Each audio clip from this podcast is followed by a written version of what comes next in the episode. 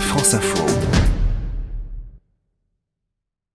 Le débrief éco du dimanche soir en partenariat comme toujours euh, avec le Cercle des économistes et face à face ce soir David Tesmar du Cercle des économistes justement. Bonsoir à vous. Bonsoir. Vous êtes professeur de finance au MIT, le Massachusetts Institute of Technology et à vos côtés euh, Benjamin Coriat, bonsoir. Bonsoir. Qui est membre du conseil d'administration des économistes atterrés. Et pour commencer, Emmanuel, on va parler de l'économie française qui résiste assez bien apparemment à la morosité ambiante. Oui, selon les dernières prévisions communiquées par l'INSEE en milieu de semaine, la croissance française devrait atteindre 0,4% au premier comme au deuxième trimestre 2019. L'Institut de la statistique estime que l'économie française, jusqu'ici moins exposée que d'autres aux turbulences du commerce mondial, eh bien, pourrait tirer au moins ponctuellement son épingle du jeu et faire mieux que la moyenne de la zone euro. Et oui, alors notre croissance est-elle portée par les mesures décidées par le gouvernement pour calmer la grogne des premiers gilets jaunes? À voir. On va en débattre. On va d'abord écouter euh, Julien Pouget, qui est chef du département conjoncture de l'INSEE. Il revient euh, sur l'impact possible des mesures d'Emmanuel Macron sur la croissance économique de la France. Écoutez. Les mesures d'urgence annoncées en, en, en décembre euh, vont alimenter le revenu des ménages début 2019. L'interrogation du scénario économique porte sur la manière dont cette évolution positive du pouvoir d'achat va se transmettre ou non à la consommation. Donc on tape tout de même sur une consommation des ménages relativement dynamique, mais l'évolution du pouvoir d'achat ne se transmettrait que partiellement et progressivement à la consommation des ménages. Julien Pouget qui est donc euh, à l'INSEE. David Tesmar, Emmanuel Macron a débloqué 10 milliards d'euros euh, au mois de décembre. Est-ce qu'on commence à le ressentir dans l'économie?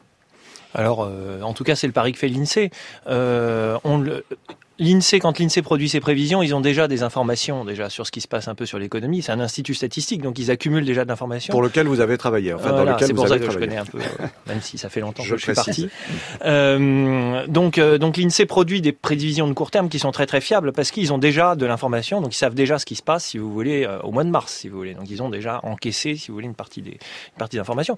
Et donc ils doivent voir déjà quelque chose. Ça paraît assez logique quand on injecte 10 milliards de pouvoir d'achat dans l'économie, d'avoir 10 milliards de dépenses, de dépenses, enfin ou en tout cas d'activités supplémentaires, peut-être un peu moins, mais on a donc, donc ça va forcément se voir sur la croissance. La question c'est est-ce que c'est durable?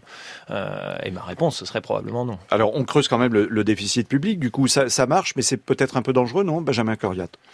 Bah écoutez, euh, la rengaine sur euh, le maintien du déficit public, euh, elle, elle, a- elle n'a même pas été tenue par ceux qui en avaient fait un étendard. hein. Emmanuel, Mac- Emmanuel Macron nous avait expliqué que euh, en dessous de 3%, au-dessus de 3%, on était à moins que rien, on, perdait tout droit à la parole, etc.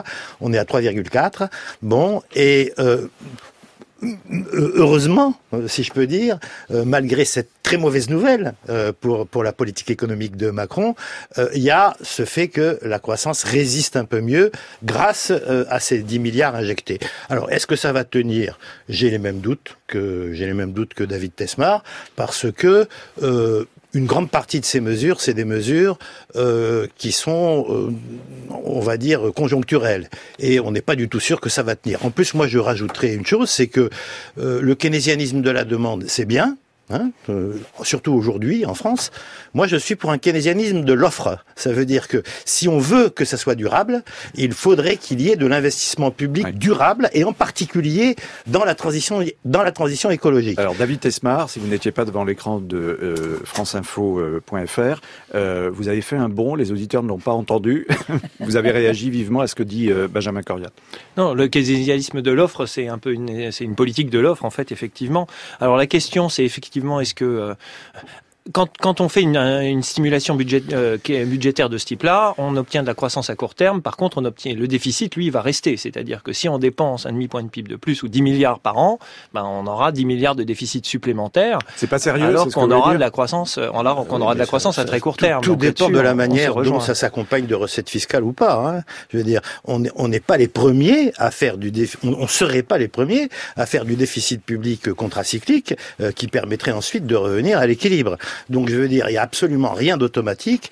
Euh, et comment dire, euh, j'ai entendu moi des gens de chez Macron hein, euh, nous dire, bah finalement cette augmentation des dépenses euh, en faveur des plus pauvres, ça va se traduire par des augmentations de recettes de la TVA, etc. Donc on peut pas utiliser l'argument dans certains cas et pas dans d'autres. Alors David Tesmar, euh, c'est- ce sera forcément un effet plus petit, c'est-à-dire qu'on va, on va dépenser 10 milliards, on pourra en récupérer deux peut-être. Donc ça veut au dire- total. tout, tout dépend de la nature des multiplicateurs sur lesquels on peut faire des hypothèses tout à fait différentes, vous le savez. Bon, En on tout va- cas, rentrer, on va pas David- rentrer dans les détails. David. Tesmar, euh, en fait, Chirac avait pratiquement fait la même chose en 2002. Est-ce qu'on peut dire aujourd'hui que Emmanuel Macron égale euh, Jacques Chirac C'est 2002, c'est un grand 2002? classique, si vous voulez. C'est un grand classique. Euh, On, on parle à l'électeur qui est pré- qui se préoccupe du déficit public en lui disant, euh, vous savez, on va on va laisser passer, on va laisser filer un peu la dépense en début de mandat, mais on va on va se rattraper en deuxième partie de mandat.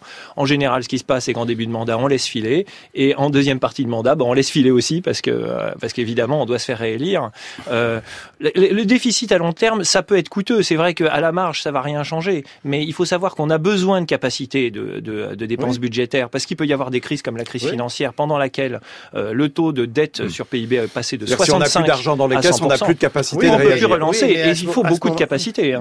Donc, euh, Bien sûr, mais à ce moment-là, on n'est pas obligé de faire euh, deux fois 20 millions hein, distribués aux entreprises, une fois euh, sous forme de CICE et une fois euh, sous forme de euh, euh, abaissement de charge. à un moment, Donc- moi, j'ai été hostile, donc je suis d'accord. Bon, avec vous. ben, ben, d'accord. Donc, donc il faut pas dire il y a pas d'argent. Il y a de l'argent. La question c'est comment il est dépensé Et comment on Donc, l'utilise et comment on l'utilise. Voilà pourquoi je suis pour un keynésianisme de l'offre plutôt que de transférer euh, gratuitement aux entreprises.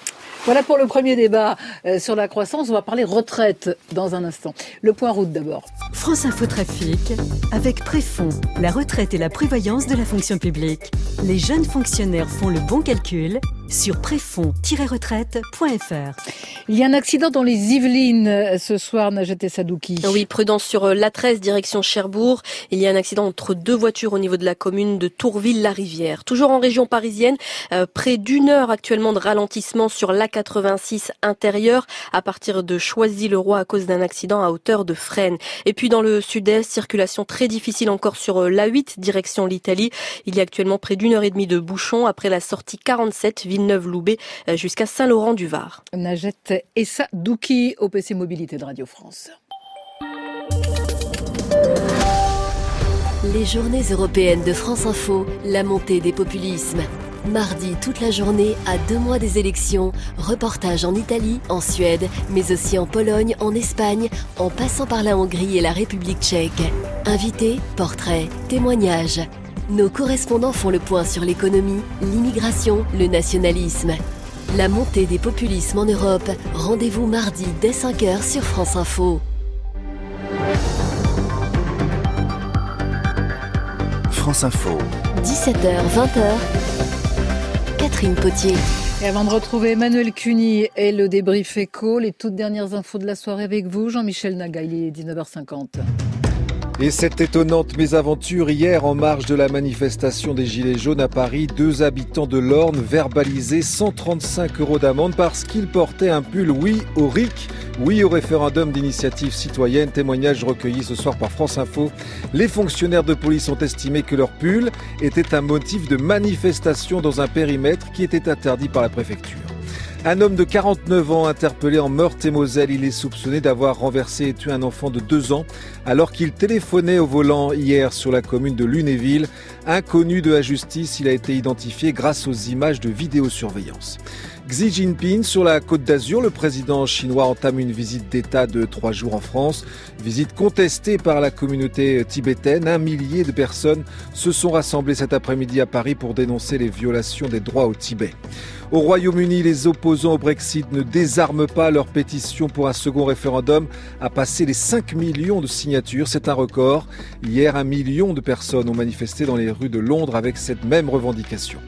Le football, France-Islande, demain soir, c'est le deuxième match des qualifications pour l'Euro 2020. Les Bleus devront se passer de Kingsley Coman. L'attaquant du Bayern Munich sera forfait.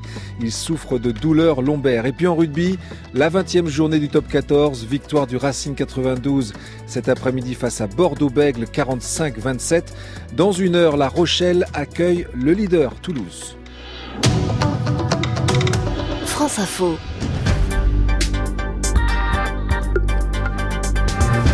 Le débrief éco, deuxième partie avec euh, Emmanuel Cuny et David Tesmar du Cercle des économistes et Benjamin Coriat des économistes atterrés. Ah, le sujet qui fâche, maintenant les retraites. Eh euh, c'est quand même difficile d'y voir clair, Emmanuel. ben, un jour, la ministre en charge du dossier, Agnès Buzyn, évoque la possible mise sur la table du report de l'âge de départ. Hors de question, dit le lendemain le haut commissaire à la réforme Jean-Paul Delevoye. Le surlendemain, la ministre, toujours Madame Buzyn, tente de justifier une mauvaise interprétation de sa déclaration, puis arrive derrière le Premier ministre Édouard Philippe qui exclut de modifier l'âge légal de départ à la retraite tout en jugeant normal de se poser la question d'un allongement de la durée du travail. Voilà pour le feuilleton. Autant dire qu'une chatte n'y retrouverait probablement pas ses petits. Il va pourtant falloir trancher. Le gouvernement sait-il réellement où il va? Pas sûr. Euh, vous parliez de Jean-Paul Delevoye, on va l'écouter, hein, le haut commissaire à la réforme des retraites. Lui, il insiste sur le facteur âge dans cette réforme qui est en cours de négociation. La liberté de partir restera 62 ans. Sur l'âge de départ, il y a un âge où l'équilibre du système, c'est plutôt 63, 63 ans et demi. Donc nous avons mis en place la liberté de choix à partir de 62 ans et en disant aux personnes, si vous souhaitez partir un peu plus tard, on va majorer vos points de pension. Mais il y a une dimension sociale à 62 ans. La liberté de choix de partir à 62 ans, pas forcément à taux plein, bien évidemment. Euh, Benjamin Coriat, on vient d'assister à un nouveau ballon d'essai. Oui, si, si je si j'osais un, un, mauvais euh, jeu de mots, je dirais que Monsieur Delevoye louvoie. Et euh, il n'est pas le seul. Hein. Ça veut dire que clairement, euh, il y a toute une série de dispositions qui doivent être prises, euh, qui vont prendre et sur lesquelles ils ne sont pas au clair ou qu'ils ne veulent pas dévoiler. Euh, parce que quelle est la vraie question hein, Il faut il faut aller un peu au-delà. Euh, la vraie question, c'est que euh, aujourd'hui, le système des retraites français coûte à peu près 14% euh, du PIB, avec euh, de, une, une, situation. Le PIB, je rappelle, hein, c'est la richesse produite chaque année par le pays. Bien, on va vers une situation dans laquelle on aura beaucoup plus de retraités avec euh, une durée de vie qui s'allonge, etc. Et l'objectif euh, du gouvernement, euh, de Macron, il n'a jamais caché, hein, c'est de faire en sorte que surtout on ne dépasse pas ces 14%. Donc on va aller vers une situation dans laquelle, d'une manière ou d'une autre, hein, hein on va diminuer les, les retraites, en tout cas pour une grande catégorie de gens. Alors, il y a des questions connexes, si on peut dire, mais le vrai loup, puisque comme dirait l'autre, là où il y a là où il y a du flou, il y a un loup. Euh, le vrai loup, c'est ça. Le vrai loup, c'est que on va baisser les retraites. Alors, David Tesmar. En tout cas, c'est l'intention. David Tesmar, sur le fond, est-ce que la réforme des retraites peut se passer réellement d'un report de l'âge de départ? Alors, euh, il y a une institution qui s'appelle le Conseil d'orientation des retraites, qui est indépendante, mais qui fait qui fait un qui fait un travail très sérieux de projection démographique. Comme les futurs retraités sont déjà nés en un sens, c'est assez facile de prédire les, les, besoins. On fait des hypothèses de croissance. Et ce que trouve le corps dans son dernier rapport, c'est que même avec un taux de croissance de l'ordre de 1,3% par an, donc c'est quand même assez faible. Hein, c'est euh, mmh. jusqu'en le système est grosso modo un petit peu en déficit, mais en déficit très léger et très contenu jusqu'en 2070. Donc les comptes ne sont pas dans le rouge, la situation est à peu près sous contrôle. Euh, alors pourquoi il faut changer? Alors moi, la raison pour laquelle il faut changer, c'est que je pense que c'est c'est catastrophique, c'est une catastrophe sociale pour ce pays de mettre à la retraite les gens qui ont 62 ans. C'est-à-dire qu'à 62 ans, on est encore très vert, on est énergique, on a beaucoup d'expérience à partager. Euh, avec cette, ce point focal de l'âge du départ à la retraite à 62 ans, les entreprises, veulent partir. certains veulent partir, certains veulent partir, mais, les entreprises, mais attendez, ce qui se passe, c'est simple. D'un côté, vous avez des entreprises, donc vous avez ce point focal, les gens anticipent de partir, les entreprises anticipent que les gens vont partir.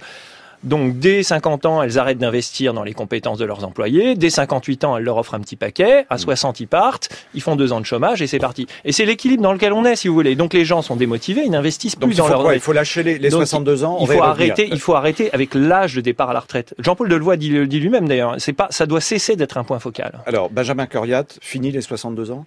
Ben, fini, non. Je vais dire pourquoi. Euh, d'abord, euh, ce qu'il faut bien dire, c'est que les Français partent à peu près à cet âge-là, mais qu'il y en a un sur deux qui est en dehors de toute activité à ce moment-là. Euh, et le pourcentage de ceux qui, à cet âge-là, bénéficient d'un taux plein est extrêmement faible. Euh, le taux plein, il est atteint en vérité, pour la majorité de ceux qui l'obtiennent, euh, autour de 67 ans. Donc, je veux dire, cette focalisation autour de l'âge, c'est vraiment, comment dire, un tour de passe-passe. La vraie question, c'est à cet âge légal, parce qu'il y a un moment où il faut euh, poser la possibilité pour chacun de euh, se retirer. Hein? Donc c'est ça la question. La question c'est pas l'âge de départ, c'est l'âge à partir duquel on peut faire valoir ses droits. Donc la question c'est quel que soit l'âge auquel on peut faire valoir ses droits, et on n'a pas du tout intérêt à ce qu'il soit euh, si éloigné que ça. Quel est le niveau des retraites qui va être donné Et la vraie question qui est euh, en, en suspens, avec le passage à la retraite par points, avec des points dont on ne sait pas combien on va les acheter, dont on ne sait pas combien ils vont rapporter au moment où on va les faire valoir, on est en plein cirage et on est dans une situation évidemment qui est très très inquiétante. David Tesmar. Bah, on revient sur la question du rapport de se payer au travail, c'est-à-dire que euh, on estime que le travail est une aliénation et que les gens ne doivent pas travailler. mais pas du tout. Regardez donc- les queues derrière les ANPE. Et donc, les gens du ne trouvent pas de travail. Ce pays n'offre pas de euh, je, travail. mais je suis euh, d'accord avec vous, c'est-à-dire qu'à partir du moment où on envoie, où on dit euh, cette personne, l'État va subventionner un départ à 58 ans, évidemment, que fait l'entreprise? C'est compliqué de faire travailler les, les gens à partir de 50 ans. Il faut trouver des dans les dans les hiérarchies, dans les les, les gens sont lassés, les En gens tout cas, sont ont c'est le nœud gordien de Il faut- cette réforme. à il vous faut savoir faire travailler les vieux, c'est ça le problème. hein. Le C'est pas nœud simple. hein. gordien, le nœud Benjamin gordien, Carrière. c'est le, le nœud gordien, c'est le passage euh, à une retraite par points, avec une indécision complète hein, sur combien on va payer les points et combien ils vont rapporter. L'idée, c'est d'introduire une pseudo-règle d'or, encore une, aussi stupide que la précédente, euh, suivant laquelle il va falloir que tout soit en équilibre année par année. Alors que les prévisions du corps, qui sont effectivement plutôt bonnes, elles prévoient des phases de déficit et des phases euh, meilleures. Donc voilà le, le vrai nœud gordien. On n'arrivera pas à vous mettre d'accord de toute façon, mais le Non. débat est très enrichissant et on va voir ce À que le avis, on va y gouvernement revenir euh, euh, va annoncer dans les prochains régulièrement dans le, dans le débrief éco. Merci beaucoup Emmanuel Cuny. Euh, à la semaine prochaine. Merci à vous David Tesmar du Cercle des économistes, Benjamin Coriat des économistes atterrés.